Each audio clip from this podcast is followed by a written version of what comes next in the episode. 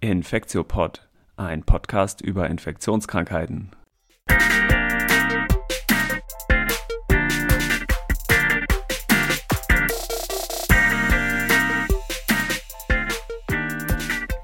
Willkommen zu einer neuen Folge vom Infektiopod. Heute ist Mittwoch, der 11.11.2020 und heute kümmern wir uns endlich mal um das Thema Kinder.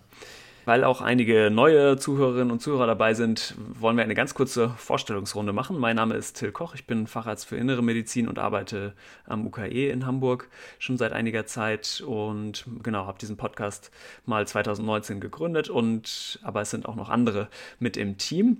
Ähm, Annette Hennigs äh, kennen wahrscheinlich auch schon die meisten, ist Fachärztin für Innere Medizin und auch Antibiotic Stewardess. Das ist auch der Name auf Twitter. Ziemlich genial, finde ich. Hi Annette. Hi, ja, freue mich, dass ich wieder dabei bin. Cool. Außerdem noch dabei ist Elena Terhalle, die war früher auch am UKE, ist auch Fachärztin für Innere Medizin und ist, arbeitet jetzt an der Lungenfachklinik in Borstel und ist da Leiterin und Oberärztin einer äh, Lungenstation.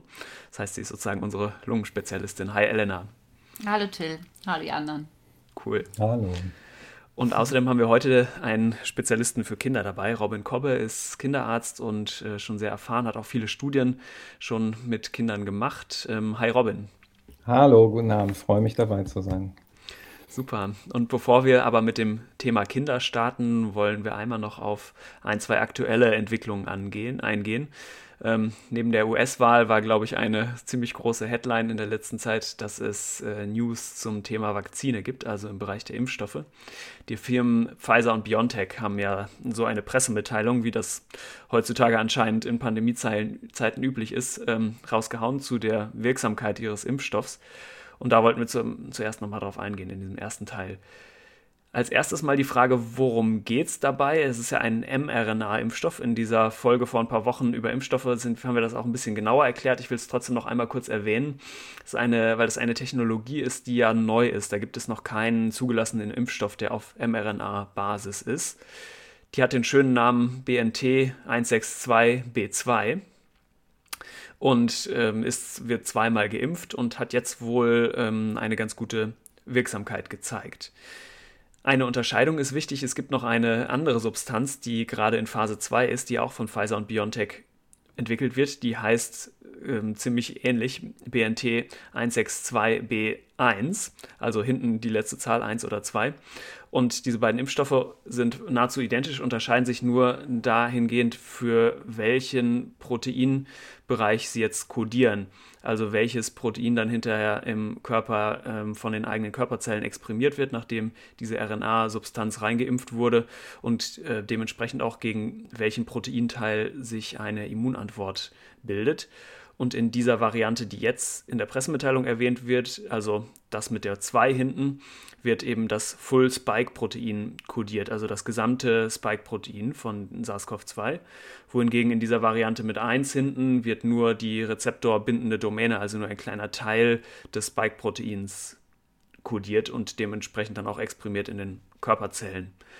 Ich sage das nur deswegen dazu, weil ja auch gerade mit den Nerzen in Dänemark und so jetzt wieder die Diskussion aufkommt, kann es sein, dass das Virus irgendwann vielleicht auch resistent gegen einen Impfstoff ist.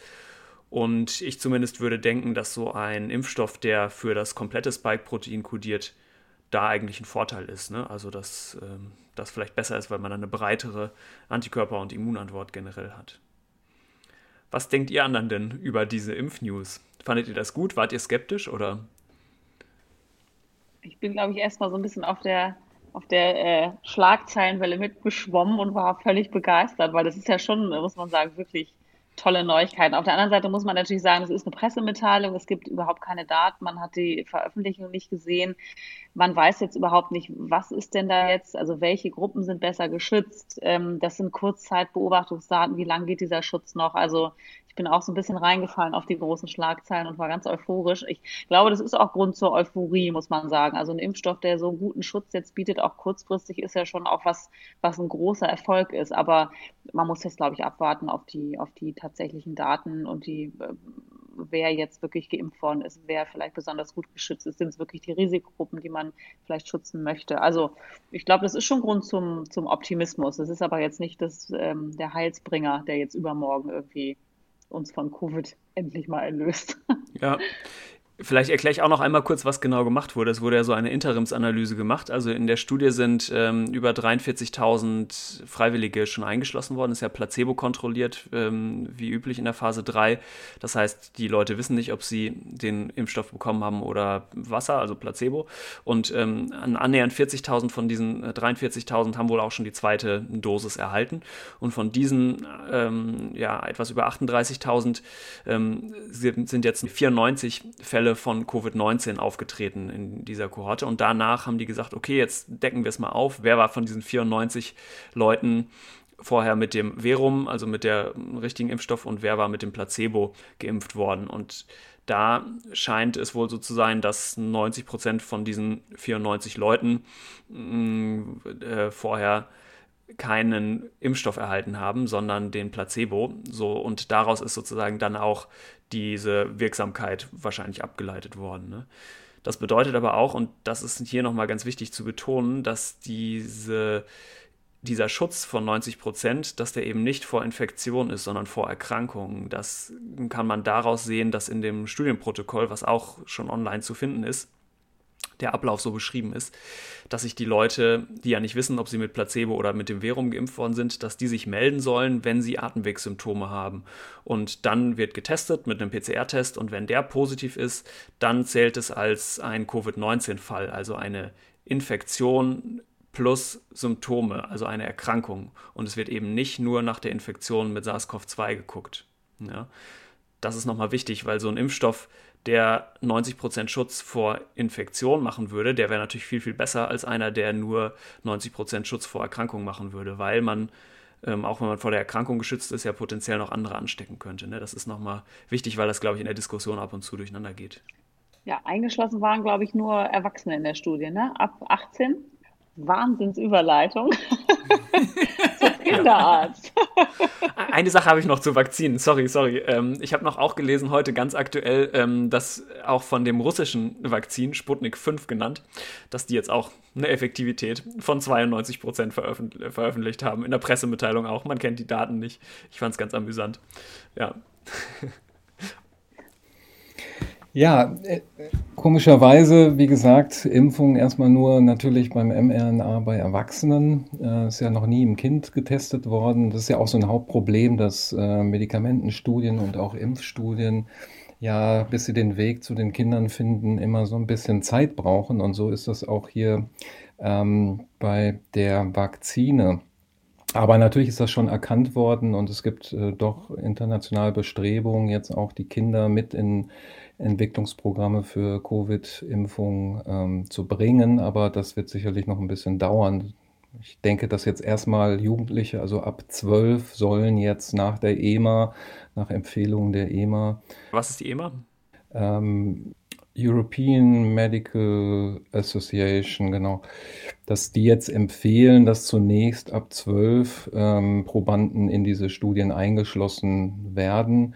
Und soweit ich weiß, machen das, äh, glaube ich, nur, macht das nur die Oxford-Studie und die hatte auch später damit angefangen. Also da gibt es jetzt noch nicht so viele ähm, Daten zu Jugendlichen und Kindern. Ja, das, die Oxford-Studie war ja die, die auf einem Vektor basierend auf so einem ähm, Adenovirus aus dem Affen, also Chimpanzee-Adenovirus aus Oxford, also ChAdOx abgekürzt, äh, basiert, ne, der Impfstoff.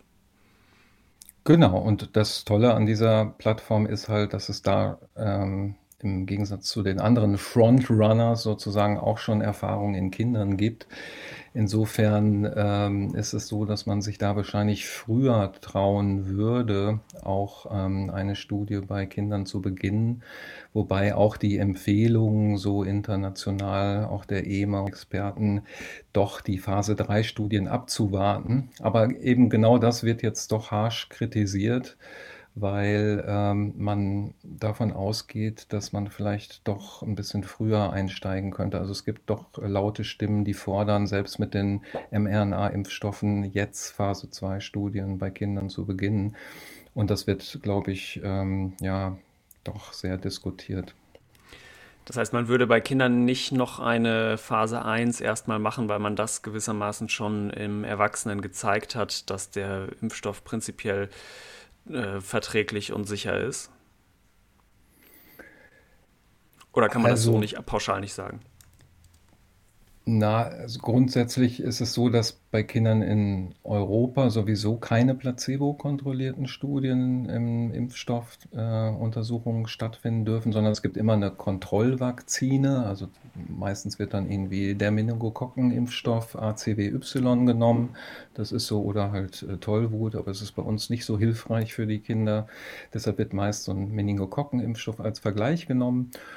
Und ähm, man würde dann wahrscheinlich eine äh, Dosisfindungsstudie ähm, als erstes machen, dass man halt ähm, vorsichtig guckt, also natürlich ähm, abstufen, dass man erst die Niedrigdosis und dann ein bisschen höher dosiert und auch erst mit den Jugendlichen anfängt und sich runtertastet und wahrscheinlich die ganz kleinen ganz zuletzt macht. Ja. Super. Jetzt haben wir schon ein bisschen vorgegriffen aufs Thema Impfstoffe, ne? Ja. Ich, wo, wo, kommen denn diese lauten Stimmen her? Was ist denn der Grund, wes, weswegen man sagt, die Kinder sollen jetzt früher geimpft werden? Ist das doch diese Idee, dass die vielleicht mehr übertragen oder ist das irgendwie Angst, dass es vielleicht bei den Kindern doch mehr ähm, Komplikationen macht, als man dachte?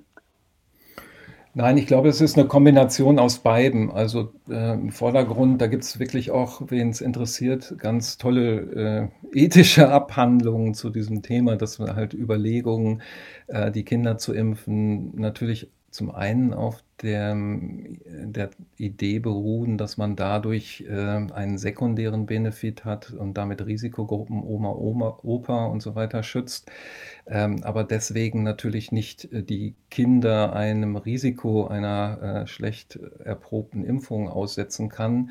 Und genau ins Gegenteil äh, kann man argumentieren, dass ähm, die Kinder halt ähm, ja, die das Recht haben auf den höchstmöglichen äh, Gesundheitsversorgung und halt auch ähm, nach sogar UN-Gesetz ein Recht haben, äh, halt auch beteiligt zu werden an den Vorteilen einer Impfung, weil sie halt selten doch mal auch schwer krank werden. Und das gegeneinander abzuwägen äh, ist halt genau dann äh, die Aufgabe von Ethikkommissionen und der Gesellschaft zu sagen, ja, wo halten wir hier die Balance und äh, welchen Benefit äh, hat es denn, Kinder zu impfen?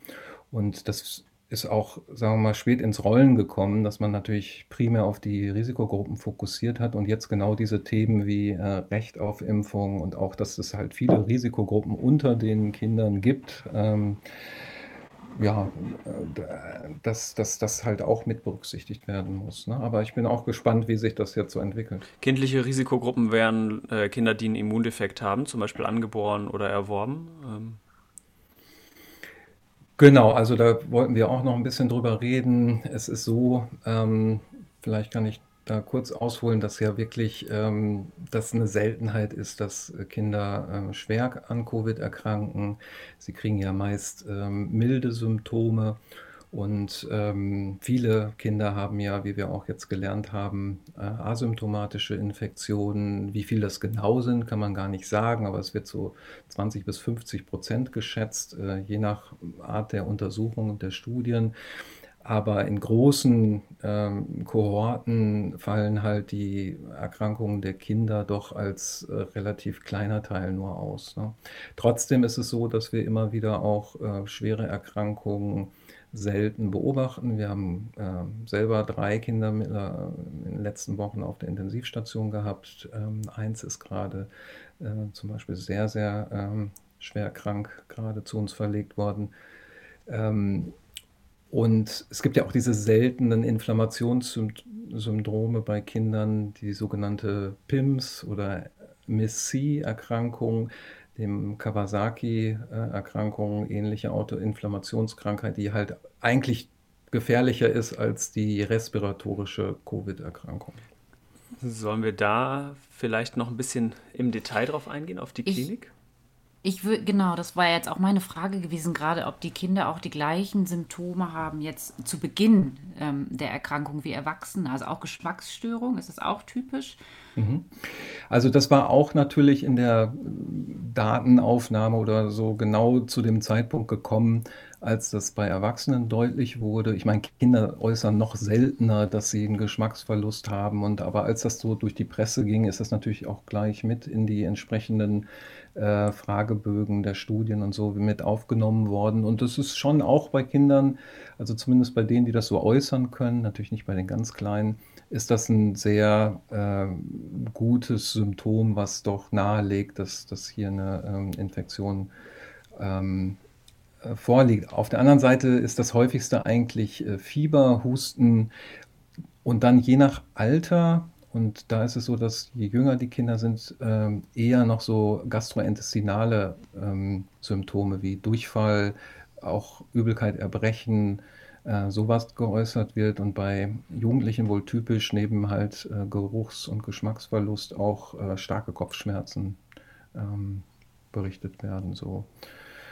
Genau. Aber es gibt keinen Symptomkomplex, ähnlich wie bei ähm, den Erwachsenen, die dann eindeutig äh, von einer anderen Erkältungserkrankung oder viralen Erkrankung unterscheiden lassen. So eindeutig ist das bei Erwachsenen auch nicht, finde ich, oder? Also, äh nein, nein, das wollte ich genau damit sagen, dass man halt äh, keine Kombination von Symptomen okay. äh, zusammensuchen kann, die dann eine hohe Wahrscheinlichkeit. Also dieser Winter und dieser Herbst wird auch vor allem bei Kindern, weil da ja noch ein, zwei äh, respiratorische äh, Viruserkrankungen auch noch mehr bedeutend sind als äh, bei Erwachsenen, RSV zum Beispiel, dass die halt schwer zu differenzieren werden und wir da in große diagnostische Probleme reinrutschen äh, in den Notaufnahmen und in, vor allem im ambulanten Bereich. Die Kinderärzte werden da äh, doch sehr viel zu tun haben. Und sag mal, ich habe auch noch mal eine Frage tatsächlich zu der, äh, man hat ja, als das losging, die Kinder so ein bisschen als die ähm, Superspreader im Verdacht gehabt. Dann ist das wieder so ein bisschen runtergekocht worden. Wie ist denn da jetzt so der aktuelle Stand? Gibt es da irgendwie so Überlegungen? Jetzt wird ja in Hamburg, hat man gesagt, man lässt die Schulen irgendwie auf. In anderen Ländern sind die Schulen immer noch zu. Also neu, die Neuigkeit und die äh, definitive Klärung dieser Zusammenhänge ist, glaube ich, nicht da. Es ist so, dass wir ähm, ja zu Anfang ähm, mitbekommen haben, dass es weniger häufig symptomatische äh, Erkrankungen gibt. Und wir haben auch ähm, wirklich ähm, offensichtlich die Tatsache, dass sich Kinder weniger häufig infizieren. Das scheint so zu sein. Ähm, wobei das keine deutliche Risikoreduktion ist. Also da ist es so von, je nachdem, wo man guckt, ist es so, dass man bei symptomatisch Erkrankten so von äh, einer Risikoreduktion äh, um 0,5 bis 0,8 hat. Also letztendlich ähm, ist das natürlich auch eine Frage, wie man testet. Also wenn man nur symptomatische Kinder testet, dann findet man halt entsprechend auch weniger, weil ja sehr viel mehr propor proportional Kinder asymptomatisch ist. Also das ist so, äh, wenn man jetzt Antikörperuntersuchungen macht, dann findet man das auch, dass halt quasi Kinder ein, dem gleichen, der gleichen Exposition nach weniger häufig infiziert werden. Aber das ist jetzt nicht so übertrieben weniger, als dass man sich darauf ähm, ausruhen könnte und sagen könnte, die Kinder machen ja äh, nichts an der, ähm, an der Pandemie aus.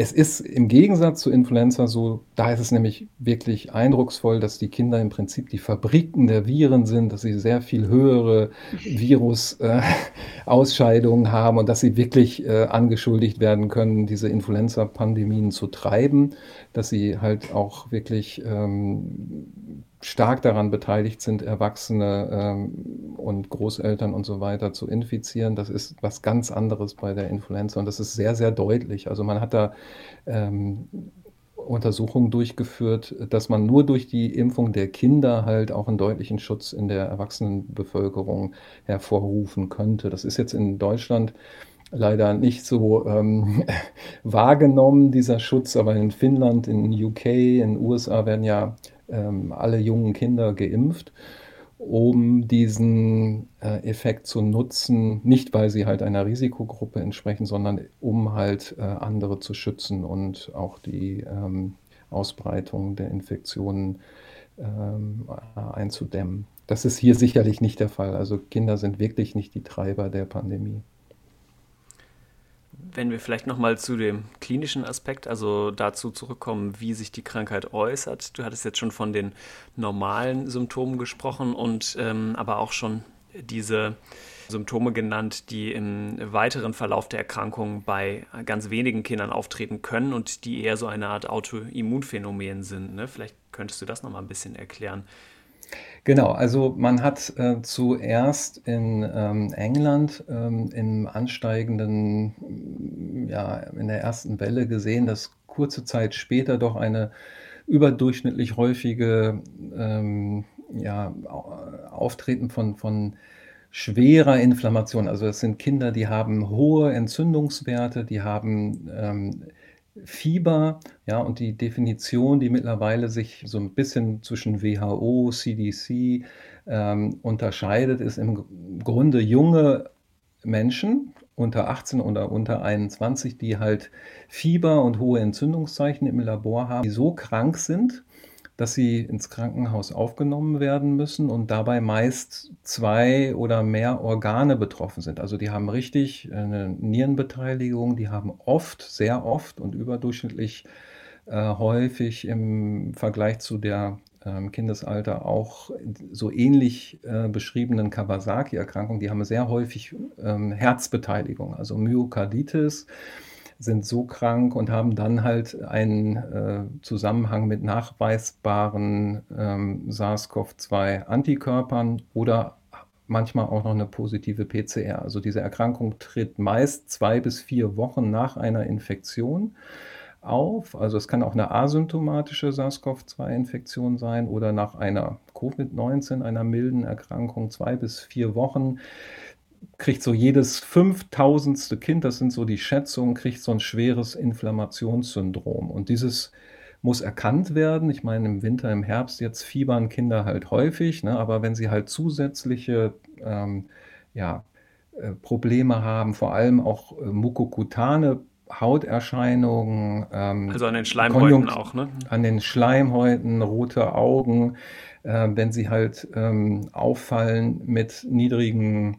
Blutdruck oder Tachykardie, also sowas, was auch an einen beginnenden Schock erinnert, dann könnte man so eine Erkrankung vor sich haben. Und das ist halt wirklich jetzt eine äh, Zeit, wo Kinderärzte aufmerksam äh, danach gucken müssen, um so etwas nicht zu übersehen, weil diese Kinder landen dann wirklich auch oft auf der Intensivstation, brauchen Kreislaufunterstützung und müssen dann relativ harsch anti äh, nicht, nicht unbedingt immunsuppressiv, aber immunmodulatorisch mit Immunglobulinen hochdosiert oder mit Steroiden äh, behandelt werden. Und in seltenen Fällen muss man dann auch so, so einer Zytokinblockade mit IL-1-Blockern, Anakinra oder äh, IL-6-Blockade, äh, Tozolizumab greifen. Also das, das ähm, ist im Moment so, dass alle Kinderärzte äh, um den Globus diese Erkrankung überdurchschnittlich häufig und auch nachgewiesenermaßen in Zusammenhang mit ähm, SARS-CoV-2 beobachten und beschreiben und ähm, es versuchen zu verstehen, was dort genau passiert. Hm. Und weiß man denn, ähm, was Risikofaktoren sind, so einen schweren Verlauf zu bekommen? Es also welche Kinder das bekommen? Ja? Ja, es ist so, äh, schon, dass Ethnizität äh, 'ne Rolle, äh, zu spielen scheint, auch so ein bisschen so, ähm, wohl Adipositas, ähm, aber man hat keine guten, äh, ähm, Risikofaktoren. Also, interessant ist, Mhm. dass es im Gegensatz zu Kawasaki, äh, was doch am Anfang gesagt wurde, das ist eine Form von Kawasaki, scheinen Zytokinprofile unterschiedlich zu Kawasaki zu sein, also eine andere Form der inflammatorischen Abläufe stattzufinden. Und es sind auch ältere Kinder. Also es sind bei Kawasaki eher so die Kindergartenkinder, sage ich mal, äh, und maximal ähm, Grundschule. Und bei der, dieser MIS-C-Erkrankung, dieser Multi- äh, Inflammation, Multisysteminflammationserkrankung im Bezug auf SARS-CoV-2. Da sind es eher ältere, also so zwischen 8 und 14, äh, was ähm, unterschiedlich ist. Und es sind halt auch deutlicher wirklich die, die, der Herzmuskel betroffen und das macht das dann so gefährlich. Ich sag vielleicht, erkläre vielleicht einmal ganz kurz noch Kawasaki-Syndrom. Das ist, glaube ich, allen, die Medizin studiert haben, geläufig, aber vielleicht den anderen Leuten nicht. Genau, das ist eine Form der Vaskulitis, also eine autoimmune Entzündung von Gefäßen und eben vor allem von kleinen und mittleren Arterien, die da betroffen sind. Und ähm, weil Arterien überall im Körper sind, kann es im Prinzip auch überall Symptome machen. Ähm, genau, das sind aber vor allem halt Schleimhäute und Haut, aber auch innere Organe betroffen ne, davon. Genau, das Gefährliche bei dieser Kawasaki-Erkrankung ist, dass es dann so an den Herzkranzgefäßen so Aussackungen, also so richtige Aneurysmata geben kann. Und ähm, die muss man wirklich früh erkennen diese Kinder, also antibiotikaresistentes Fieber über mehrere Tage und dann so diese typischen Lymphknotenschwellungen oder so besonders rote, lackartige Lippen und Schleimhautrisse ähm, in, in, in, in den Lippen und Konjunktivitis. Das sind so Zeichen, da muss man an Kawasaki denken und im Zweifel dann früh mit hochdosierten Immunglobulinen behandeln. Ist denn Kawasaki eigentlich etwas, was wir auch als ähm, quasi seltene Nebenwirkungen von anderen Infektionserkrankungen kennen? Ich weiß, dass bei ähm, einigen viralen anderen Infektionserkrankungen, zum Beispiel ja so ein Autoimmunphänomen wie Guillain-Barré-Syndrom, ähm, auch durchaus vorkommen kann. Und ähm, ist das bei Kawasaki auch so oder nicht? Nein, also die, die Kawasaki-Erkrankung ist wirklich noch eine äh, da könnten wir einen eigenen Podcast mal drüber machen, aber ich bin mir nicht so ganz sicher, wie auch viele andere Fachleute, ob es unbedingt eine Infektionskrankheit ist. Das ist sicherlich ein Punkt, aber diese Erkrankung ist so ähm, merkwürdig, dass sie halt mehrere Probleme mit sich bringt. Ähm, und, und, der Trigger selbst ist nicht bekannt. Also es, man weiß, dass es genetische ähm, ja, Konstellationen gibt. Also zum Beispiel die japanische Bevölkerung kriegt das bis zu 100 Mal häufiger und auch Asiaten, die in Europa oder den USA leben, haben deutlich höheres Risiko daran zu erkranken als äh, jetzt Kaukasier. Äh, und ähm, dann kommen da andere Faktoren äh, dazu und da könnten ab also stattgehabte Infektionen ein Ding sein, aber es gibt auch äh, viele andere Theorien. Also da kann man noch einen äh, Nobelpreis gewinnen, wenn man den, den wirklichen Auslöser dieser Erkrankung herausbekommt. Aber ich finde das ja schon ganz spannend, dass das, das ist ja, also ähnlich wie bei Erwachsenen jetzt vielleicht so zu übertrieben gesagt, aber gerade diese Post-Corona- äh, Überreaktion des Immunsystems sieht man ja bei den Erwachsenen auch. Also da gab es ja dann im Verlauf eben aus England diese vielen, vielen Daten ähm, zur, äh, zur Cortisonbehandlung ähm, nach Corona, also wenn sozusagen die, die erste Corona-Erkrankung überstanden ist und dann die Patienten sich aber sozusagen nochmal verschlechtert haben. Also das scheint ja schon irgendwie was Besonderes an, an SARS-CoV-2 zu sein, dass das eben so eine, so eine nachhaltige Immunaktivierung macht. Ne? Also ob man das jetzt ich glaube, dieser, dieser Zytokinsturm, da gab es jetzt, habe ich auch äh, nur so ganz quer gelesen, irgendwie so eine Veröffentlichung, dass es irgendwie keinen Sturm jetzt in dem Sinne gibt, aber dass es tatsächlich so eine, so eine nachhaltige Immunüberaktivierung gibt, das ist ja bei den Erwachsenen auch anzunehmen. Ne? Das ist ja ganz interessant, dass es bei den Kindern auch so ist. Genau, es scheint teilweise äh, halt später aufzutreten bei den Mhm. Kindern und halt das Komische war halt, dass sie vorher teilweise nur asymptomatische Infektionen ähm, Ja. gehabt haben und aus dem Nichts plötzlich diese die Erkrankung dann auftauchte, ne? Äh, das ist schon was Besonderes, ähm, ja. Robin, du meinst, dass es später im Krankheitsverlauf auftritt? Oder weil bei Erwachsenen ist ja auch so ab Phase, ab, ab Woche zwei frühestens eigentlich so mit so Immunphänomenen zu rechnen, ne? Aber er sagt ja bei den Kindern, das ist so vier Wochen oder Genau, so. da kann es doch durchaus okay. ähm, später auftreten. Okay. Mhm. Ja. Genau, und diese ähm, Erkrankung hat so eine Mortalität, wenn man guckt, also wenn das äh, im Vollbild auftritt, ähm, von ja, zwischen 1 eher in Richtung 2 Prozent. Und das ist natürlich deutlich mehr als diese vielen, vielen asymptomatischen und sehr milden Verläufe der Respiration. Infektionserkrankung sozusagen, der, der, pulmonalen äh, Covid-19, die ja bei Kindern fast schon vernachlässigbar ist, ne, weil es so mild ist. Ähm, da sind meistens dann wirklich Kinder betroffen, die schwer krank werden, die wirklich Vorerkrankungen haben, die eine kleine Lunge haben, die eine pulmonale, eine kardiale Vorerkrankung haben oder Immundefekte. Ähm, ja, und da ist es sehr selten, dass ein gesundes Kind ähm, halt so schwer erkrankt, dass es auf die Intensivstation äh, aufgenommen werden muss. Aber auch das kommt super, super selten vor. Eine weitere Frage von mir ähm, oder wäre noch, warum Kinder häufig nicht so schwer erkranken ähm, wie Erwachsene. Also auf jeden Fall wird es immer so gesagt und sieht man ja auch an den Zahlen. Gibt es da ähm, bereits genau, eine also Hypothese?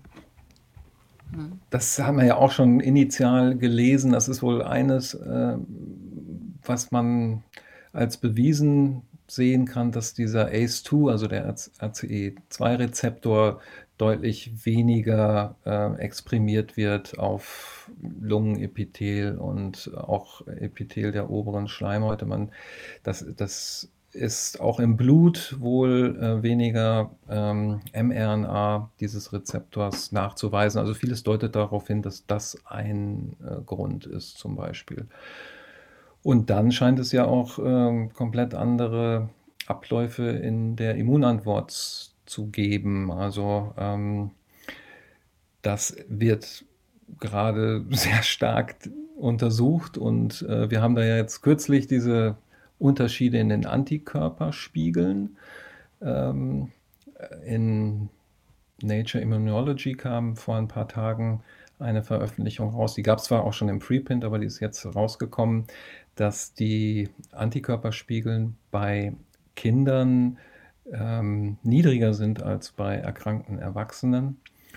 Und interessanterweise würde man ja vielleicht äh, erstmal andersrum denken, dass die, wenn die Erkrankung milder verläuft, dass man auch mehr äh, Antikörper haben sollte und so äh, besser geschützt sei. Aber das muss also irgendwie ein anderer Mechanismus sein. Es ist eher so, dass sie so mild erkranken, dass sie gar nicht so hohe Antikörpertiter produzieren können. Das ist wahrscheinlich der Mechanismus. Aber was sie jetzt äh, im Immunsystem vor einer schweren Erkrankung schützt, ähm, ich glaube, das ist nicht wirklich bewiesen. Es gibt da verschiedene Theorien.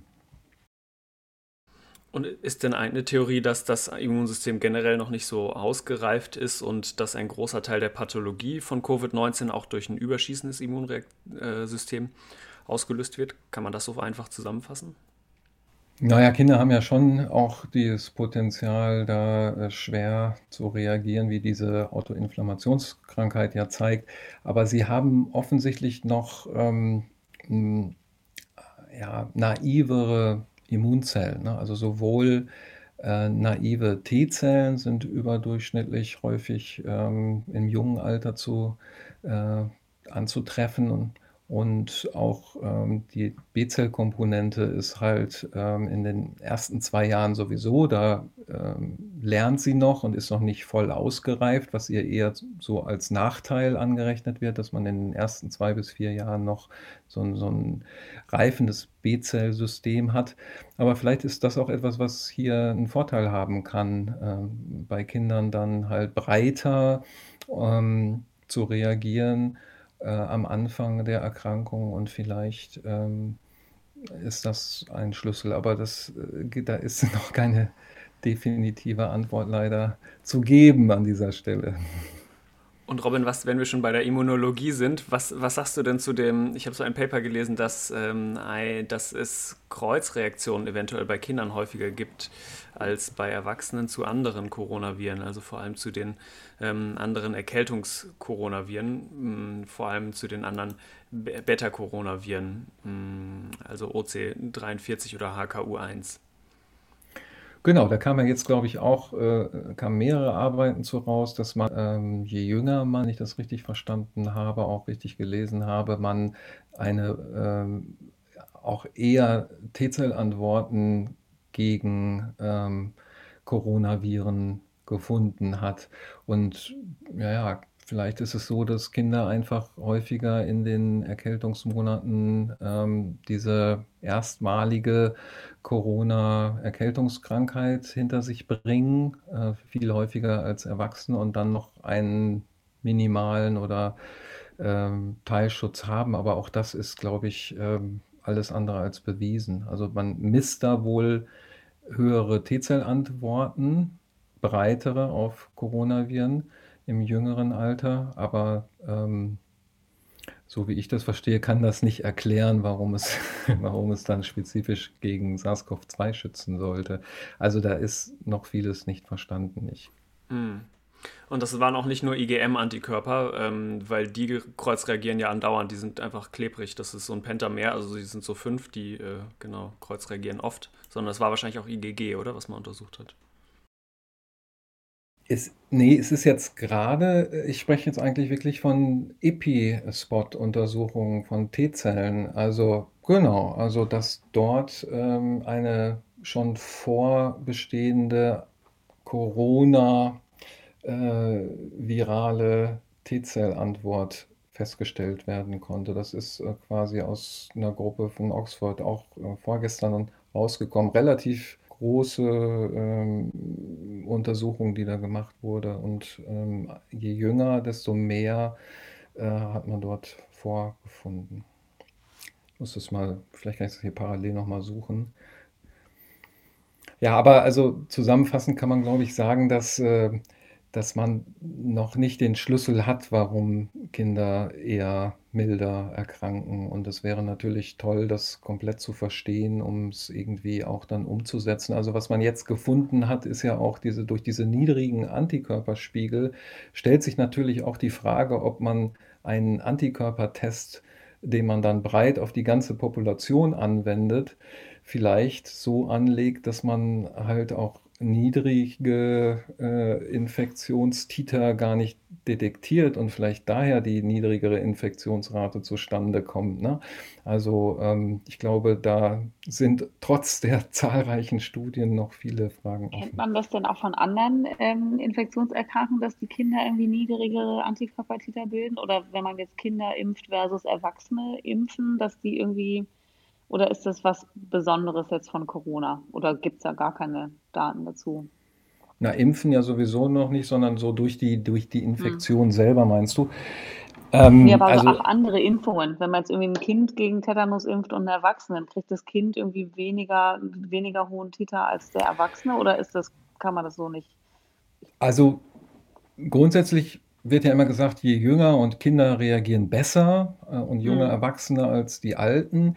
Aber wie ich schon initial sagte, ist das humorale Immunsystem bis zwei, spätestens bis vier Jahre noch so, dass es, ähm, dass es halt schon noch Zeit braucht, sich auszubilden. Und ich meine, man hat ja viermal grundimmunisiert bis vor kurzem und ist jetzt gerade auf ein 2 plus 1 Schema runtergegangen, weil es bei den allermeisten dann doch reicht. Aber es zeigt ja schon, dass die Grundimmunisierung also äh, doch häufig stattfinden muss, bis da wirklich bei über 90 Prozent ein Titer ähm, nachweisbar ist. Ne? Also sagen wir mal so ganz junge Kinder haben dann äh, nicht so ein gutes Ansprechen wie dann ab vier Jahren. So.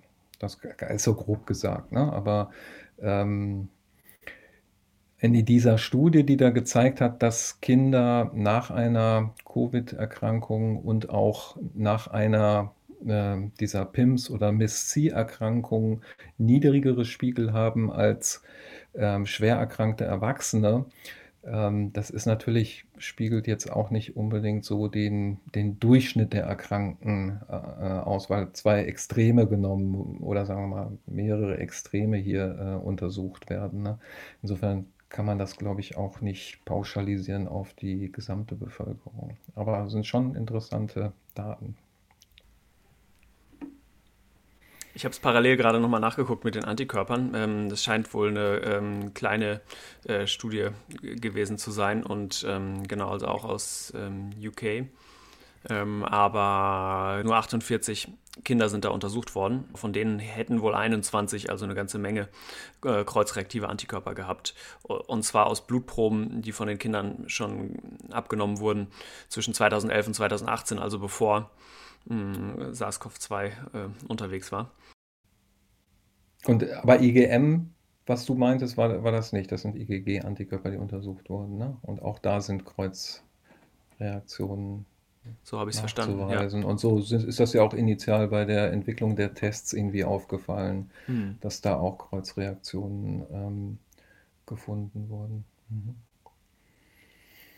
Ich glaube, was wir noch mal einmal oder was ich auch gerne eure Meinung zu hätte, ist, dass natürlich diese sekundäre äh, Attack Rate, also wie ansteckend sind Kinder, ja nochmal eine andere Diskussion ist, als äh, wie häufig stecken sie sich an. Also und das, da sind wir dann ja in den Schulen, weil äh, das ist, glaube ich, die große, große Frage, die ähm, versucht wurde vor der zweiten Welle, wenn ich sie so nennen darf, nochmal zu klären. Und jetzt sind wir schon wieder mittendrin und fragen uns, ob das, was wir da so äh, gefunden haben, jetzt ähm, auch noch so gilt. Ähm, also gefunden haben wir ja, dass es offensichtlich in vielen Untersuchungen so ist, ähm, dass man, wenn man Kontaktnachverfolgungen hat und ein Kind, der Indexpatient ist, sich äh, doch durchaus weniger Haushaltskontakte anstecken, als wenn der Indexpatient ein Erwachsener ist. Und das hat natürlich ähm, sehr beruhigt dass man halt sagt, Kinder sind offensichtlich nicht ganz so ansteckend, auch wenn erste Untersuchungen ja gezeigt haben, dass sie sehr oder gleich hohe äh, Virus-DNA-RNA-Konzentrationen äh, ähm, in den Abstrichen haben. Aber das hat auch dazu geführt, dass halt jetzt die äh, Schulen weiter offen bleiben, was ja auch gut ist und gesagt wird, Kinder sind eigentlich untereinander dann nicht so ansteckend. Ähm, da gibt es aber auch Gegenbeispiele zu. Und die habt ihr sicherlich auch aus äh, zum Beispiel Israel mitgekriegt. Es gab schon Schulausbrüche hier und da, also sprich ein Frankreich, glaube ich, einen großen Schulausbruch und es gab auch immer wieder durch die Presse gehen solche Sachen. Und äh, da ist es, glaube ich, von zwei Dingen abhängig. Ich weiß nicht, wie ihr das seht. Also ich glaube, zum einen in Israel war es wohl so heiß, äh, nachdem der erste Lockdown zu Ende war und dann es wieder in die Schulen ging und dann gleich wieder explodierte und explizit in der Gruppe der Schüler sind die Zahlen da sehr hoch geschossen. Da haben die keine Maske getragen. Ja, und ähm, das kann man natürlich jetzt nicht auf äh, unsere Schulen anwenden, die sich wirklich sehr viel Mühe geben, äh, hier ähm, Übertragungen zu vermeiden und lüften und alle Vorsichtsmaßnahmen, die es so gibt. Ähm, nichtsdestotrotz ändert sich, glaube ich, die Tatsache, die wir da untersucht haben im, im Frühjahr, jetzt ähm, in der Art, als dass halt, wenn das Infektionsgeschehen sehr hoch ist, natürlich auch die Chance in der Schule schon mal da ist, dass so eine Art Superspreader dort in der Klasse sitzt. Ne? Und ähm, ob man das dann bei Zahlen äh, mit einer Inzidenz über 50 pro 100.000 in den Griff bekommt, ist natürlich so äh, die große Frage. Also hier in Hamburg, ich weiß nicht, wie da euer Eindruck ist, es sind ja schon sehr viele Schulen betroffen. Und da muss man gegeneinander abwägen, das Recht der Kinder äh, auf Bildung und so gegen, gegen den Schutz äh, der Lehrer, die heute schon wieder in der Tagesschau natürlich da auch protestieren, ähm, zu Recht. Also, wie ist da eure Meinung? Ja, ich finde das, find das super schwierig. Eigentlich wollte ich diese kontroverse Frage dir stellen. Also ich bin ja selber betroffen mit zwei Kindern in der Grundschule ähm, und ich habe so ein bisschen das Gefühl, je höher die Schulklassen kommen, desto problematischer wird es. Ähm, es gibt ja das ist auch ja auch gezeigt, genau, je älter. Ne? Genau, mhm. genau, genau. Und da gibt es also jetzt, ich habe das Gefühl, in Hamburg das, ähm, also es ist, man hat nicht das Gefühl, dass das einem jetzt irgendwie wegläuft, das Geschehen. Es sind immer wieder Klassen in Quarantäne, aber die kommen auch wieder. Jetzt aber gab es ja gerade auch heute in der Presse irgendwie ein Gymnasium hier, wo man dann wirklich mal so eine Punktprävalenzanalyse eigentlich gemacht hat. Und man hat da irgendwie über 50 Schüler aus, ich glaube, über 20 Klassen rausgezogen, die positiv waren. Und das ist natürlich dann schon, also da muss man ja sagen, da ist ja dann so eine kleine Epidemie in der Schule schon im Gang. Also ich finde es ganz schwierig, wann sagt man jetzt, wir ziehen irgendwie den Stecker und machen die Schulen wieder zu. Wann macht man sie dann wieder auf? Also das wird ja jetzt bis April irgendwie nicht besser, sondern schlimmer werden. Mein, meine persönliche Doomsday-Vision. Ähm, und anders, ich finde halt auch dieses, ähm, äh, ich glaube, man kann da ja auch ganz gut gegensteuern mit wirklich diesen, diesen Maßnahmen. Ich glaube, die ganz wichtig ist halt die Kohortierung in der Schule, dass halt wirklich, wenn ein Fall auftritt, nicht die ganze Schule außer Gefecht gesetzt wird, sondern wirklich die einzelne Klasse oder meinetwegen jetzt noch die Klassenstufe. Ich glaube, darauf muss man wirklich aufpassen aufpassen. Fenster auf, also wir haben es ja gerade letzte Woche auch dieses Paper von dieser spanischen Zeitschrift ähm, mit dieser schönen Simulation. Also seitdem reiße ich jetzt auch immer bei mir bei der Arbeit in allen Zimmern immer die Fenster auf als erste Maßnahme, wenn ich reinkomme, dass dieses Lüften ja tatsächlich irgendwie einen ganz großen ähm, Einfluss hat. Es gibt jetzt einige Schulen, die haben auch schon diese Luftfilter jetzt irgendwie besorgt. Ähm, also ich, ich, ich möchte nicht in der Haut von demjenigen stecken, der entscheiden muss, wann hören wir jetzt auf und wann machen wir wieder zu. Das hat natürlich dann wieder einen riesen äh, Impact auf ähm, natürlich alles, was dranhängt, die arbeitenden Eltern und die Großeltern, die dann zur Betreuung kommen und was macht man dann mit den ganzen Kindern. Das war natürlich im ersten Lockdown äh, severe, war das ja schon, da sind natürlich, sind, da ist ja die ganze Elterngemeinschaft natürlich irgendwie Sturm gelaufen, die dann da monatelang ähm, die Kinder zu Hause betreut haben. Also das ist, glaube ich, eine ganz, ganz schwierige Sache. Im Moment, finde ich, kann man es noch vertreten, die Schulen offen zu lassen unter den aktuellen Gegebenheiten, weil man muss halt das Risiko, sich jetzt draußen mit Corona anzustecken, ist ja fast genauso groß wie irgendwie in der Schule. Und ich glaube wirklich, dass, jetzt, ich sage es jetzt nochmal, aber weil es mir so wichtig ist, ich glaube, die tatsächlich diese Kohortierung, dass man halt, wenn, wirklich eine Klasse irgendwie rauszieht und nicht die ganze Schule. Aber auch das sind nur meine 5 Cent dazu. Ich finde, es macht voll Sinn. Ähm, also ich finde, ge gesellschaftlich gesehen sind Schulen wirklich eigentlich eines der letzten Sachen, die man runterfahren sollte, weil gerade für äh, Familien, wo die Kinder kein eigenes äh, Zimmer in der Altbauwohnung haben, ähm, sondern vielleicht mit anderen Geschwistern oder den Eltern zusammen äh, unter noch viel engeren Verhältnissen wohnen, ist es natürlich total schlimm, wenn die Schule ausfällt. Und ähm, ja, das sollte auf jeden Fall, so lange wie es geht, aufrechterhalten werden. Und ich glaube auch, dass man mit Maßnahmen eigentlich viel machen kann. Ne? Ja, ich kann mich da eigentlich nur noch anschließen. Ich denke das auch. Also, dass man die Schulen offen lassen sollte und vor allem die Hygienevorschriften dann einhalten soll. Aber ich glaube, da wird einfach auch viel gemacht hier bei uns. Und ich meine, perspektivisch könnte es ja schon auch sein, dass man mit äh, Schnelltests zum Beispiel auch an Schulen ähm, arbeiten kann. Vielleicht muss man dann auch nicht alle Kinder testen, aber dass man zumindest einen Teil, um so ein bisschen im Blick zu behalten, mh, hm, wie ist die Ausbruchssituation, wie viele sind gerade infiziert. Das kann ja auch gut sein, dass das jetzt im Winter nochmal vorangeht, was die Schnelltests angeht und dass man die zum Beispiel in Schulen auch einsetzen könnte. Ne? Genau, der Theorie nach ist es ja so, dass ähm, und auch einzelnen Beobachtungen, wo so eine ganze Klasse dann betroffen war, dass dann auch wirklich die Lehrkraft äh, die Indexperson war. Äh, das kam wohl häufiger vor, als dass es ein Schüler war. Ähm, so dass ich denke, dass zum Beispiel die Lehrer äh, getestet werden sollten. Ähm, und natürlich hat es eine Bedeutung, dass das Robert Koch Institut sagt, ab 50 pro 100.000 empfehlen wir eskalierte Maßnahmen. Also zum Beispiel jetzt ähm, die ähm, Schüleranzahl dann doch nochmal zu halbieren oder halt auf einen, äh, ja, was wir alle eigentlich ja nicht wollen, aber einen irgendwie Hybridunterricht. Nein, nein, nein. Ähm, aber letztendlich, wenn das so ist, dass man es halt nicht mehr unter Kontrolle hat und wenn auch die Gesundheitsämter halt nicht mehr in die Schulen kommen können, um genug zu testen, weil dann muss man ja irgendwann auch äh, bei steigenden Zahlen irgendwas tun. Ne? Und da möchte ich auch nicht derjenige sein, der entscheidet. Nee, also, genau. Ja. Ist ein schwieriges Thema.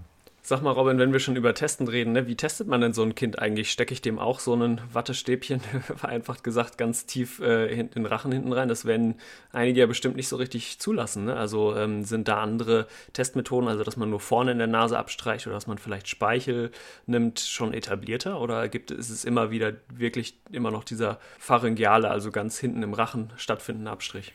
Genau, es ist immer noch leider der Naso- oder Oro-nasopharyngeale Abstrich, äh, den auch die Kinder entsprechend nicht so toll finden. Wer das alles mal, wer das mal mitgemacht hat, oder viele haben das ja jetzt hinter sich, die wissen, dass das auch die Kinder nicht toll finden können.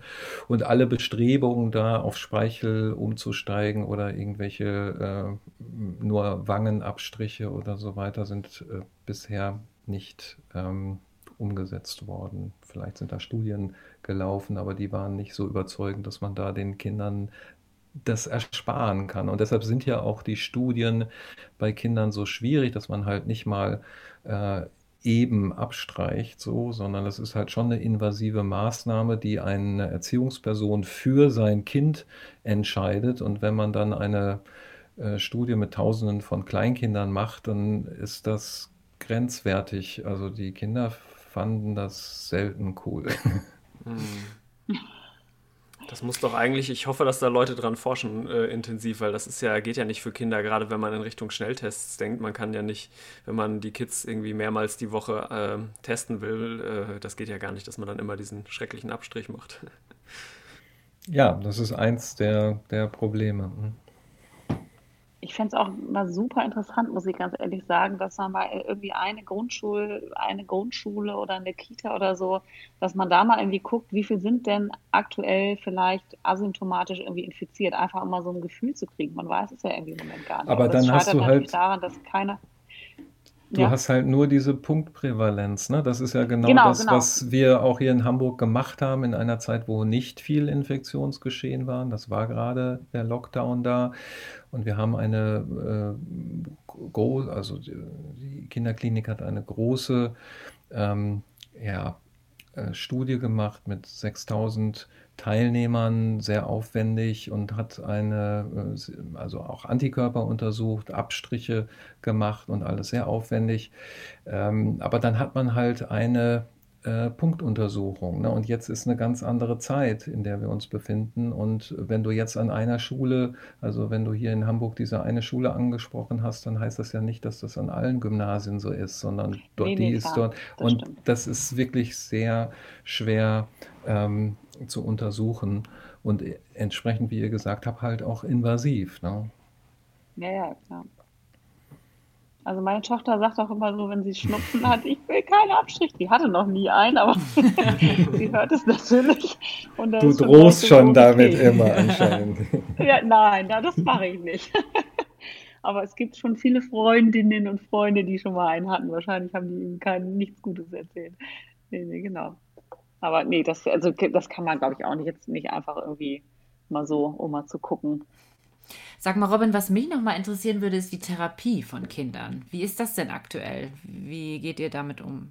Ja, die allermeisten, die halt dann aufgrund von einem Cluster oder von äh, betroffenen Familienmitgliedern in die Notaufnahme kommen, einfach um zu wissen, ist das Kind jetzt positiv? Die sind ja meist nicht dolle krank. Ne?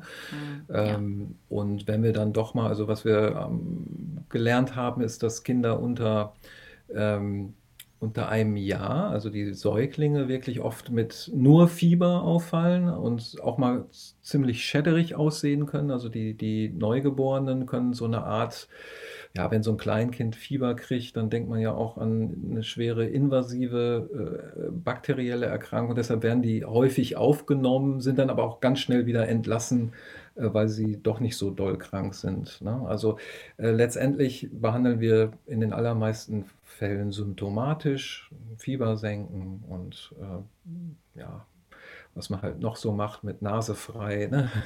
ja. und so. Aber äh, dass wir dann, wenn wir eine schwere Pneumonie oder Sauerstoffbedarf haben, dann behandeln wir in Anlehnung an die Empfehlungen bei Erwachsenen, weil es einfach gar nicht genug Kinderstudien gibt, die äh, es gibt diese Studien zu antiviralen Medikamenten, zu Remdesivir nicht. Das Medikament ist erst ab zwölf Jahren zugelassen. Auch da wurden halt Jugendliche in diese Studien rekrutiert, aber nicht unter zwölf Jahren.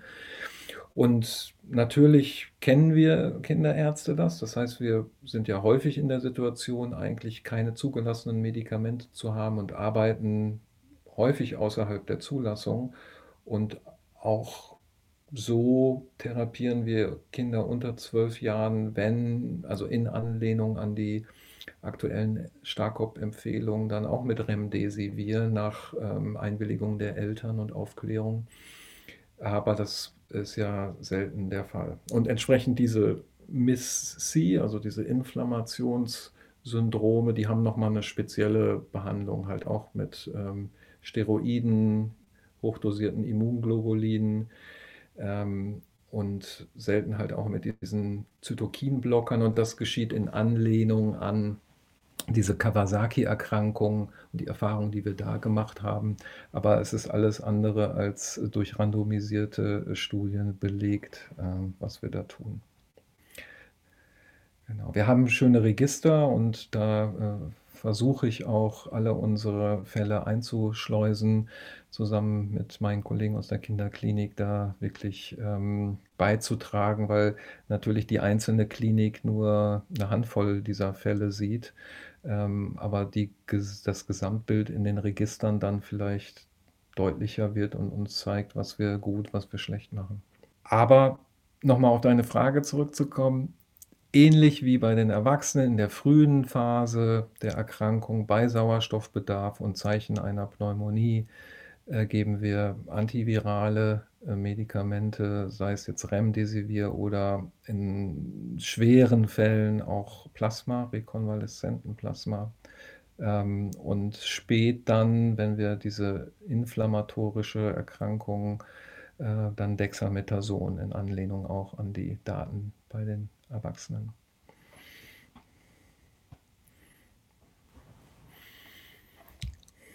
Wichtig ist halt, Studien bei Kindern durchzuführen, aber mit so wenig äh, Fällen ist es halt auch schwierig, äh, Multicenter-Studien aufzulegen. Also da gibt es ähm, in der äh, pädiatrischen infektiologischen Szene eigentlich Leute, die das gerne möchten und die da auch halt äh, eigentlich schon ein Netzwerk aufgebaut haben für andere doch seltene Infektionskrankheiten.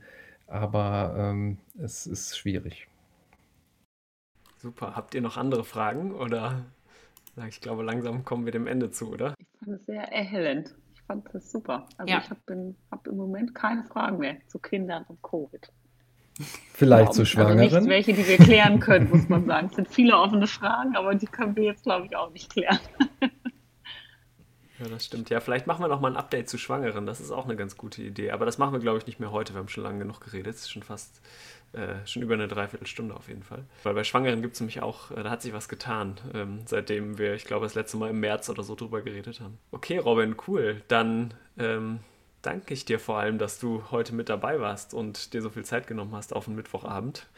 Ich danke euch, hat mir auch Spaß gemacht. Und wir hören uns alle nächste Woche wieder. Ich hoffe, dass diese Podcasts jetzt immer Donnerstag online gestellt werden. Wenn ihr Fragen oder Anregungen habt, könnt ihr schreiben an info@infektiopod.de oder ihr findet uns bei Twitter in @infektiopod oder ich bin @infektiodoc oder Annette ist at AB Stewardess. Auch sehr cool. Super, dann hören wir uns nächste Woche. Bis dann. Genau, bis genau. dann. Tschüss. Ciao. Bis dann. Tschüss. Ciao.